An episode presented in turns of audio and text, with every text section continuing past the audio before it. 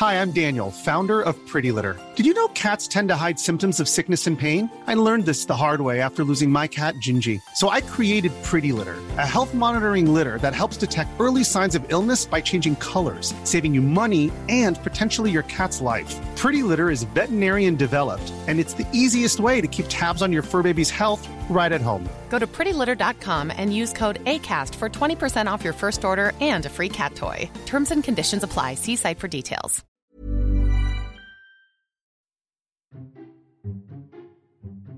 Esto es Memorias de Pez, un podcast en el que hablamos de historia y geopolítica de forma clara, sencilla, objetiva y sobre todo muy divertida.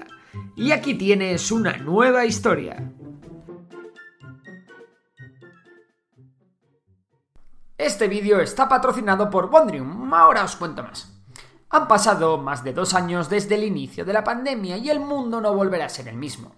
Y es que hoy vamos a hablar de la pandemia, pero no de la actual. Hoy en Memorias de Pezos vamos a hablar de lo que supuso para el mundo medieval la aparición de la terrible peste negra, la pandemia más devastadora de la historia. Azotó Europa además de parte de Asia y África, llevándose millones o incluso cientos de millones de vidas. Los cálculos varían mucho, pero se estima que fueron entre 80 y 200 los millones de muertos. De esta forma, la peste negra se llevó por delante a más de un tercio de la población europea, y el efecto posterior influyó en el desarrollo social, político y económico de la humanidad. En concreto, la peste se prolongó durante cientos de años, tuvo su origen y sus años más terribles durante el siglo XIV, y nunca se manifestó con más virulencia que entre los años 1346 y 1356. De hecho, esta enfermedad todavía sigue activa, aunque evidentemente está controlada, y no en un estado de pandemia. Ahora bien, ¿qué es lo que producía la enfermedad conocida como la peste? Pues la respuesta más probable la encontramos en una bacteria llamada Yersinia pestis. Esta bacteria, que habita en el aparato digestivo de las pulgas, es transmitida al hombre en el momento en el que la pulga infectada realiza la picadura. Vamos, que es una enfermedad transmitida por un animal al igual que la COVID. O dicho de otra manera, una enfermedad zoonótica. Sin embargo, las pulgas no son el único animal que intervienen en la transmisión de la peste. Las ratas, ardillas u otros roedores son las que portan las pulgas, así que al final la cadena que se cree que se producía en la Edad Media era entre rata, hombre, rata. Y es que, que no te tomen el pelo, la peste bubónica no se transmitía entre personas. A día de hoy se sabe mucho más acerca de la bacteria, y se sabe que cuando ésta llega al ser humano se multiplica en los ganglios de las axilas o la ingle, y estos inflaman formando los conocidos como bubones. De ahí el nombre de la enfermedad. La bacteria rondaba los hogares durante un periodo aproximado de entre 16 y 23 días antes de que se manifestaran los primeros síntomas de la enfermedad. Y por supuesto, en estos días los síntomas eran terribles, especialmente los forúnculos que drenaban pus, la gangrena que se producía en la piel y los vómitos constantes, aunque por increíble que parezca hay fuentes que también habla de casos asintomáticos. El problema es que de aquellas en plena Edad Media no se sabía ni de dónde venía la enfermedad ni cómo tratarla, por lo tanto afectaba a todos prácticamente por igual, fuera rey o mendigo. Aunque bueno, eso sí, aquí pasa como con el COVID. Aquellos que vivían hacinados eran los que peor lo tenían, ya que su contacto con ratas y por tanto con pulgas era más frecuente. Sobre el origen de la peste existen varias teorías. La que parece más clara es que la peste negra se originó en Asia Central o en Asia Oriental, desde donde viajó a lo largo de la ruta de la seda y llegó a Crimea. En concreto se sabe que en 1346 la ciudad de Cafa fue asediada por la horda de mongoles y estos se dedicaron a catapultar cadáveres infectados con la peste sobre las murallas hacia dentro de la ciudad. A partir de ahí posiblemente fue transportada por pulgas que vivían en las ratas negras que viajaban en barcos mercantes. Se extendió en toda la cuenca del Mediterráneo y llegó a África, Asia Occidental y al resto de Europa a través de Constantinopla, Sicilia y la península italiana. Eh, un momento. Primero China y luego Italia. Creo que esto me suena de algo. Bueno, un estudio reciente sugiere que es probable que la bacteria fuese introducida no una vez, sino varias en Europa. De esta forma se puede explicar la enorme persistencia a lo largo de los siglos de la enfermedad en el continente europeo. Además, hay estudios que indican que la bacteria en concreto, Yersinia pestis, pudo haber existido en Europa desde el 3000 a.C. Eso sí, esto último no significa necesariamente que tuviera que haberse disparado la enfermedad con anterioridad, ya que la existencia del patógeno no es el único factor que influye en la propagación de una pandemia. Según otro estudio, un factor que podría haber influido en la propagación de la peste no es otro que un cambio climático, o más bien un conjunto de pequeños cambios climáticos en Asia ciclos de primaveras húmedas y veranos cálidos, continuados por repentinos periodos fríos y secos en Asia Central, que acabaron con la mayoría de los gerbos, que son unos ratoncillos que eran los portadores de las pulgas y que forzaron a estas a buscar otros Airbnbs alternativos, como los humanos, los camellos o las ratas. Evidentemente por aquel entonces nadie tenía una idea clara del causante de la enfermedad, y la Iglesia no perdió la oportunidad para atribuirla a la ira de Dios es decir, a una especie de castigo divino. Así que los primeros esfuerzos por evitar su propagación fueron por ahí. Rezar e implorar por el perdón de los pecados era un intento desesperado de escapar a la enfermedad, mientras que otros tallaban una cruz latina de madera en su puerta a modo de vacuna.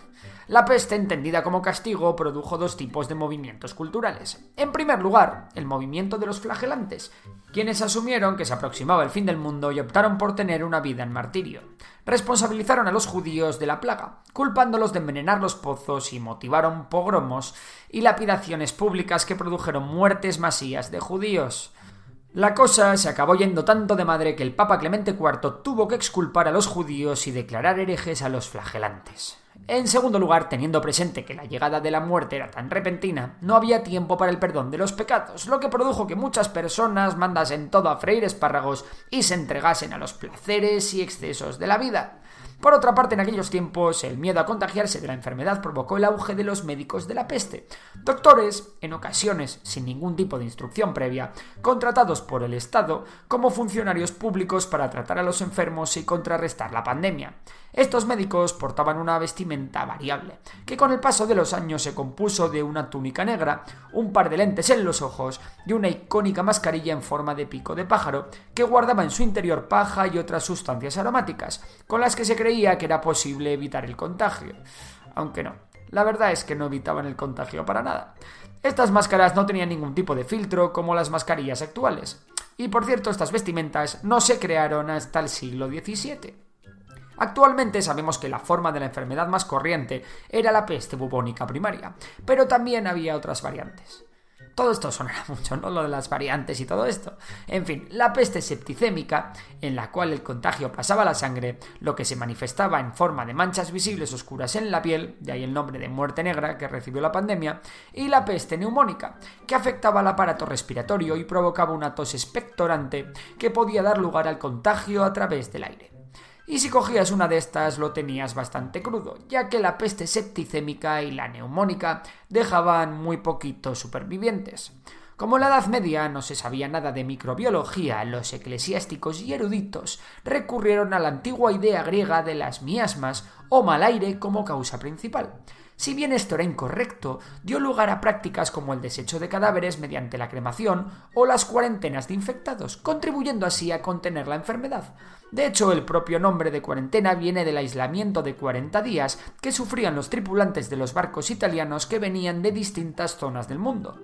Las autoridades aprendieron poco a poco de la enfermedad y ordenaban quemar la ropa y pertenencias de los fallecidos.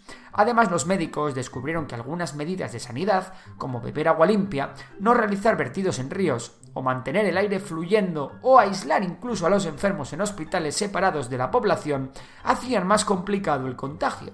En concreto, se crearon los lazaretos, que eran recintos sanitarios que se dedicaban a la observación y tratamiento de portadores de una enfermedad contagiosa. Con todo lo anterior es importante remarcar que hay un montón de cosas de las que aún no estamos seguros sobre la peste negra. Por ejemplo, hay autores que aún defienden que la bacteria Yersinia pestis no fue la causante de la enfermedad. También hay muchas inexactitudes y falta de datos comprobados sobre cómo y dónde se dio el origen de la peste, así como una variación inmensa en la información sobre los números de afectados y la mortalidad. Lo que está claro es que esta horrible catástrofe tuvo consecuencias inmensurables en el mundo. Además de lo anterior, los monarcas instauraron medidas que prohibieron la exportación de alimentos, establecieron controles sobre la pesca y aumentaron los impuestos sobre el trigo o la cebada.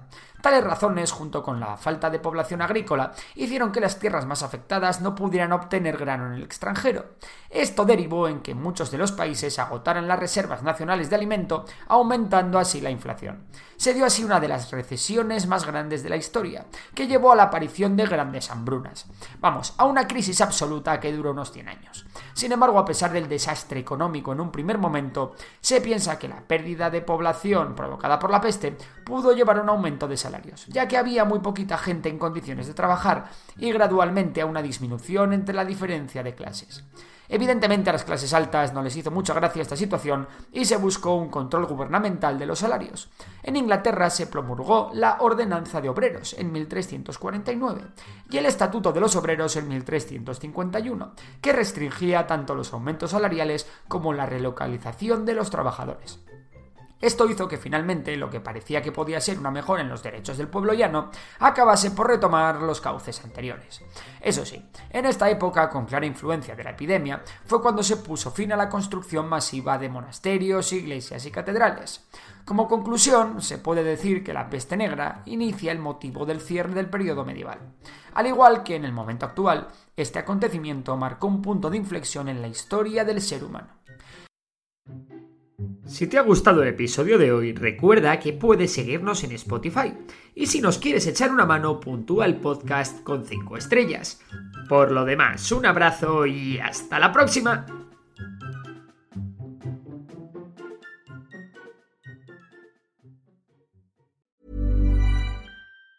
Planning for your next trip? Elevate your travel style with Quince. Quince has all the jet setting essentials you'll want for your next getaway, like European linen premium luggage options, buttery soft Italian leather bags, and so much more. And it's all priced at 50 to 80% less than similar brands. Plus, Quince only works with factories that use safe and ethical manufacturing practices. Pack your bags with high-quality essentials you'll be wearing for vacations to come with Quince. Go to quince.com slash trip for free shipping and 365-day returns.